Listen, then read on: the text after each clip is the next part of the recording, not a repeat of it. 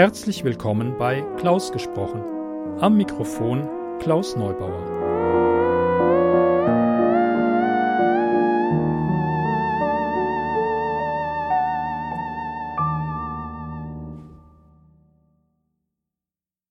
Ich freue mich, dass ihr meinen Podcast eingeschaltet habt.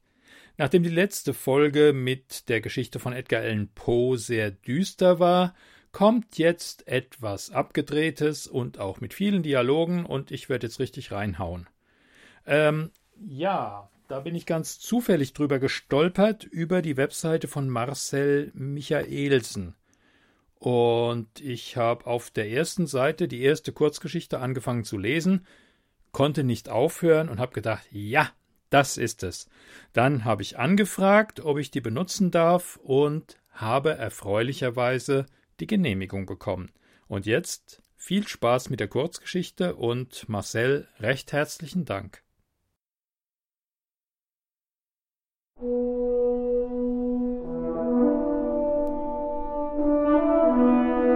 Der obere Apfel von Marcel Michaelsen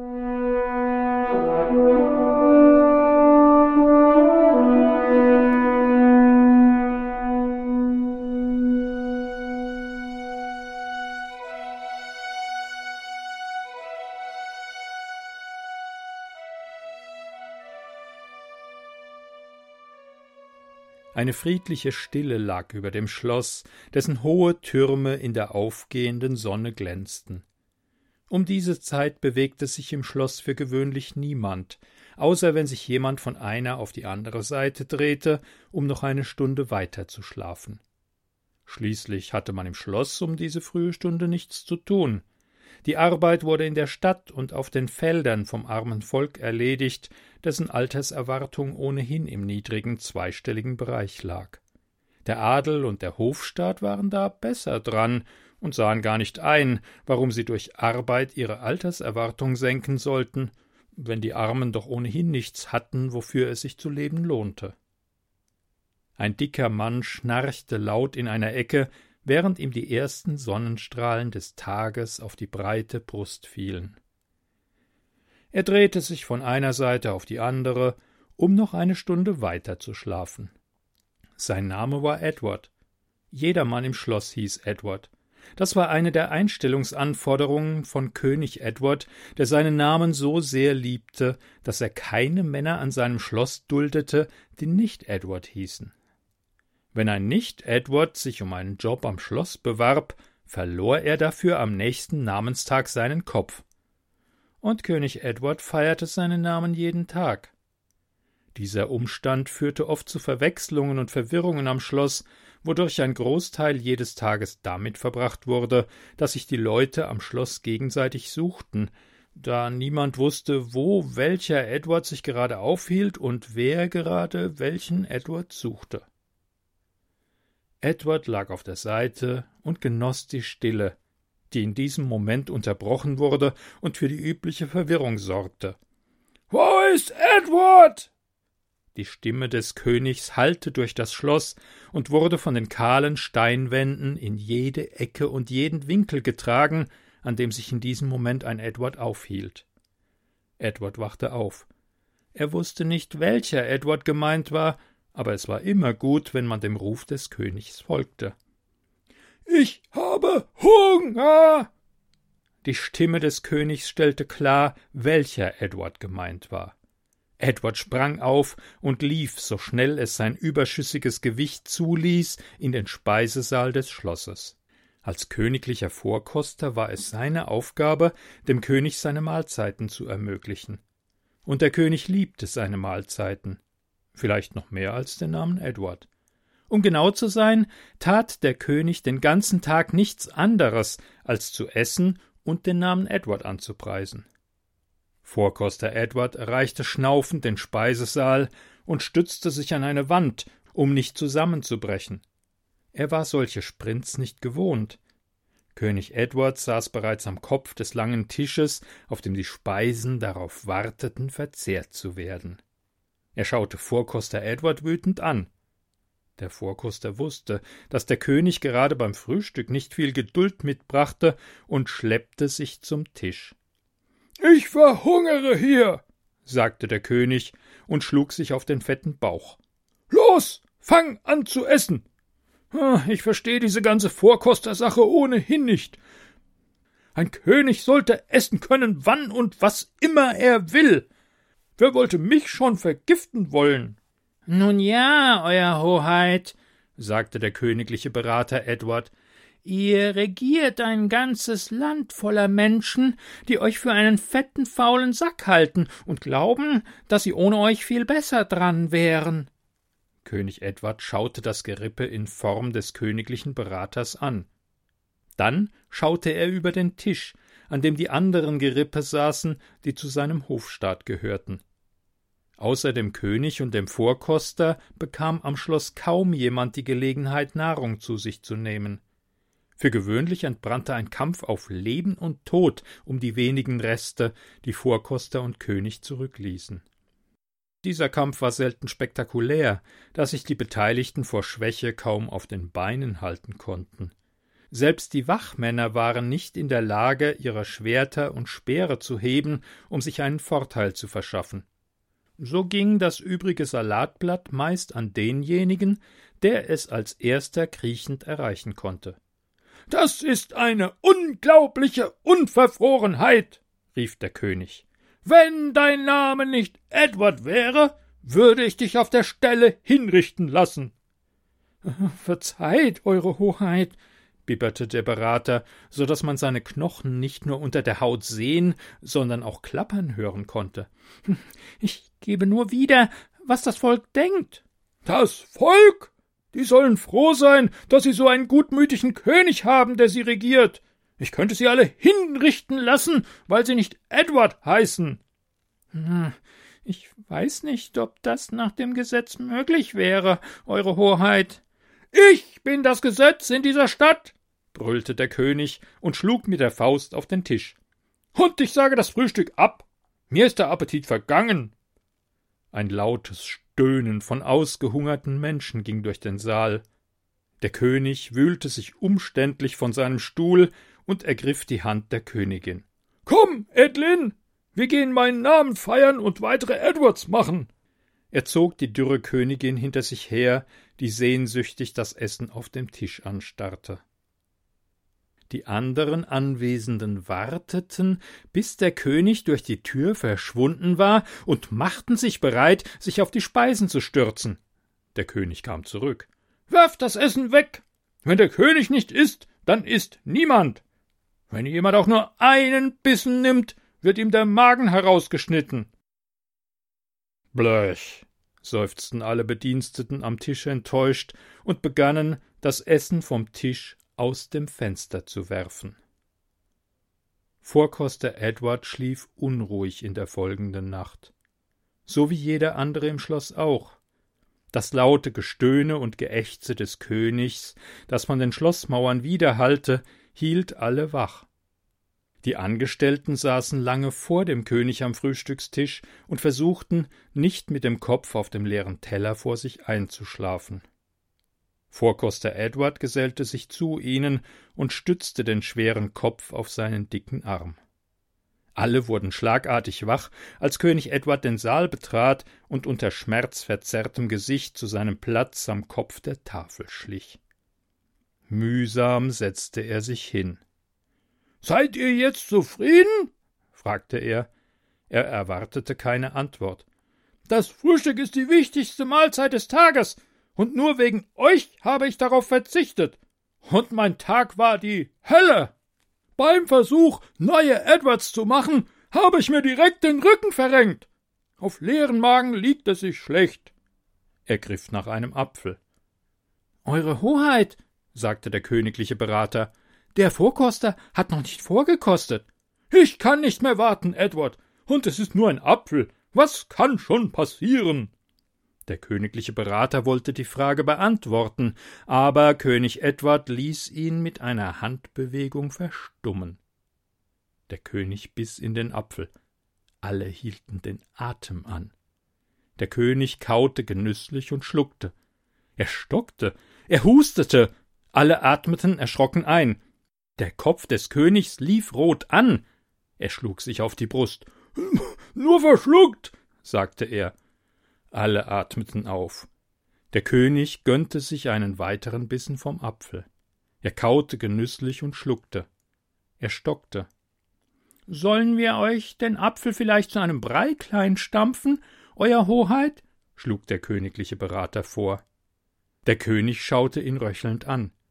Er ließ den Apfel fallen. Das Obst rollte unter den Tisch. Der König rutschte von seinem Stuhl hinterher. Alle schauten sich an. Meint ihr, er macht nur Spaß? fragte Hofnarr Edward. König Edward war nicht für seine Späße bekannt. Der königliche Berater schaute unter den Tisch. Blut lief aus der Nase des Königs. Er regte sich nicht. Der königliche Berater stieß sich den Kopf an der Tischplatte. Gift, sagte er und rieb sich den kahlen Schädel, der ihn noch mehr wie ein wandelndes Skelett aussehen ließ. Alle atmeten erschrocken ein und begannen sich gegenseitig zu beschuldigen. Es war Edward, sagten sie alle, und jeder meinte einen anderen Edward. Vorkoster Edward hörte sich die Anschuldigungen eine Weile an und versuchte aus dem Gewirr an Schreien, Erklärungsversuchen und sinnlosem Gemurmel etwas herauszuziehen, das den Fall klären konnte. Er verstand kein Wort, also stand er auf und bat die Anwesenden, sich zu beruhigen, damit sie gemeinsam den Mord auf den Grund gehen konnten. Alle verstummten. Es war Edward, rief der Hofnarr und zeigte auf den Vorkoster. Aus Mangel an Alternativen stimmten alle zu. Jemand, der versuchte, einen Fall mit Nachdenken zu klären, galt prinzipiell als verdächtig und wollte sicher nur von sich selbst ablenken. Ich weiß nicht, sagte Vorkoster Edward abwehrend. Wenn sonst? Der Hofnarr zog seine bunte Hose hoch, die ihm regelmäßig über die abgemagerten Hüften rutschte. Du wolltest das ganze Essen für dich, damit du noch fetter wirst. Alle waren der Meinung, dass dieses Motiv Sinn ergab. Köpft ihn! riefen alle in Einigkeit und griffen nach ihren Brotmessern. Oh, ich fürchte, mit diesem stumpfen Besteck würde es ewig dauern, ihm den Kopf abzuschneiden, sagte der Hofnarr enttäuscht. Wo ist der Henker? Er hat eine scharfe Axt. Henker Edward trat vor und griff nach seiner scharfen Axt. Das Gewicht des Hinrichtungsinstruments übermannte ihn und zog seinen dürren Körper zu Boden.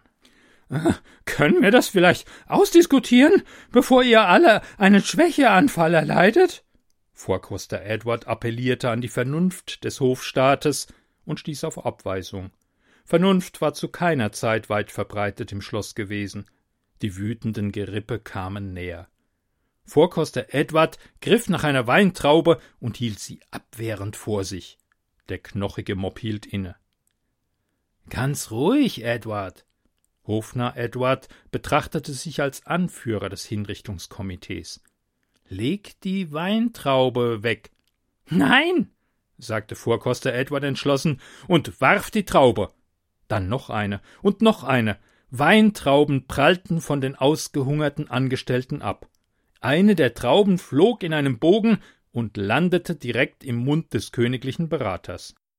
Edward spuckte die Traube aus und kratzte sich mit den Fingern auf der Zunge rum. Du willst uns alle töten, nuschelte er mit den Fingern im Mund. Moment mal. Er nahm die Finger aus dem Mund. Die Weintrauben sind nicht vergiftet. Alle schüttelten verwirrt den Kopf. Dann erkannten sie ihre Gelegenheit und sammelten die Weintrauben auf, um endlich ihre leeren Mägen zu füllen. Hm, ich verstehe das nicht, sagte der Hofnarr kauend. Warum wurde nur der eine Apfel vergiftet? Wer konnte wissen, dass der König ausgerechnet den Apfel ganz oben aus der Obstschale essen würde? Der obere Apfel. Ein Gedankengang formte sich im Gehirn von Vorkoster Edward. Der obere Apfel. König Edward aß nie den oberen Apfel. Der obere Apfel. Vorkoster Edward sprang auf, wenn man bei seinem Gewicht von Springen sprechen kann. Der giftige Apfel war für mich, rief er. Wer sollte dich schon vergiften wollen? fragte Hofnarr Edward. Nun ja, begann Wache Edward. Der Vorkoster ist eine ganze Menge. Wenn er weg wäre, bliebe vermutlich mehr für uns alle übrig. Nein, so funktioniert das nicht, sagte der königliche Berater. Es muss immer einen Vorkoster geben. Aber es wäre natürlich trotzdem besser, ihn zu ermorden als den König. Die Strafe für Königsmord ist eindeutig schlimmer als die Strafe für Vorkostermord. Was ist die Strafe für Vorkostermord? Wollte Hofner Edward wissen. Man muss einen Posten übernehmen, damit direkt ein neuer Vorkoster da ist. Hat Vorkoster Edward auch jemanden ermordet, um an seinen Posten zu kommen? Nein, der vorherige Vorkoster starb bei dem Versuch, Taubeneier aus seinem Nest zu stehlen. Man sollte denken, bei seinen Ausmaßen wäre er im Fenster stecken geblieben. Aber die Fenster hier sind breiter, als sie auf den ersten Blick erscheinen. Du scheinst ausgezeichnet informiert zu sein, stellte Vorkoster Edward fest. Natürlich. Information ist mein Beruf. Äh, wie wird man neuer König? fragte der Hofnarr. Es gibt eine Thronfolge. Aber da der König keine Kinder hatte, die er Edward hätte nennen können, ist also sein Bruder der nächste König. Der König hatte einen Bruder? Ja, aber niemand weiß, wo er sich aufhält. Ich dachte, du weißt alles. Er ist sicher ausfindig zu machen. Der königliche Berater fühlte sich auf einem Wissenshoch und wollte jetzt nicht einbrechen, wo er doch die Gelegenheit hatte, mit seinen Informationen den ganzen Hofstaat zu beeindrucken. Wie würdest du dabei vorgehen? fragte Vorkoster Edward. Ah, ich würde in Erfahrung bringen, wo er sich zuletzt aufgehalten hat, und von dort eine Spur verfolgen, die mich zu ihm führt. Wirklich schlau. Würdest du ihm etwas mitbringen? Zum Beispiel einen Kuchen? Wie backt man einen Kuchen? wollte Hofner Edward wissen. Ein Kuchen ist immer ein gutes Geschenk. Ihn zu backen ist gar nicht so schwierig. Man braucht nur die richtigen Zutaten und einen heißen Ofen. Henker Edward trank einen Schluck Wein. Weißt du auch, wie man Wein macht? Natürlich weiß ich das. Der königliche Berater lehnte sich lächelnd in seinem Stuhl zurück und genoss den Wissenserguss, den er über die anderen ausgoss. Man zerstampft Trauben und mischt Alkohol bei. Wie mischt man tödliches Gift? fragte der Vorkoster. Nun, das ist gar nicht so schwer. Alles Notwendige dafür findet man in der Küche. Man nimmt. Der königliche Berater brach ab. Du weißt also, wie man Gift mischt und wie man an den Posten des Vorkosters kommt, kombinierte Vorkoster Edward. Alle hatten aufgehört zu kauen und schauten den königlichen Berater an. Was ist die Strafe für Königsmord, Edward? fragte Hofnarr Edward spöttisch. Die Vierteilung des königlichen Beraters wurde vom Volk auslassend zelebriert. Es gab viele Speisen und Getränke, und alle waren fröhlich. Fortan galt der Name Edward als verrufen und durfte im ganzen Land nicht mehr genutzt werden. Vorkoster Edhelm Hofnarr Edward und alle anderen Angestellten behielten ihre Posten und wurden für die Aufklärung des Königsmords ausgezeichnet. Der neue König mochte glücklicherweise keine Äpfel und überließ die Obstkörbe stets seiner Gefolgschaft. Sie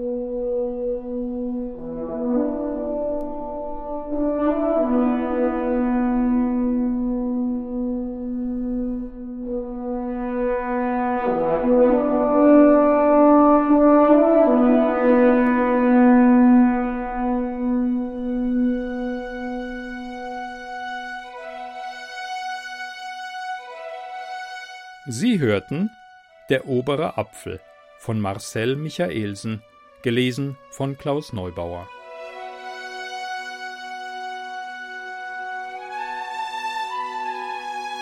Musik Fantasy Theme von Raphael Krux.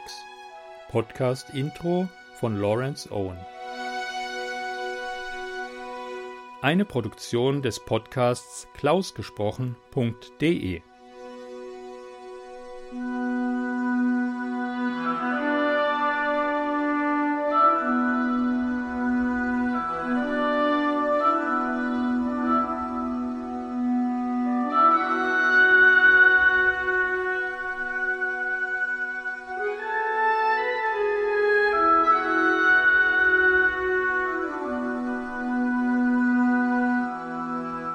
Ich bedanke mich fürs Zuhören, für die Geschichte, wünsche euch alles Gute, ein schönes Osterfest und bleibt gesund.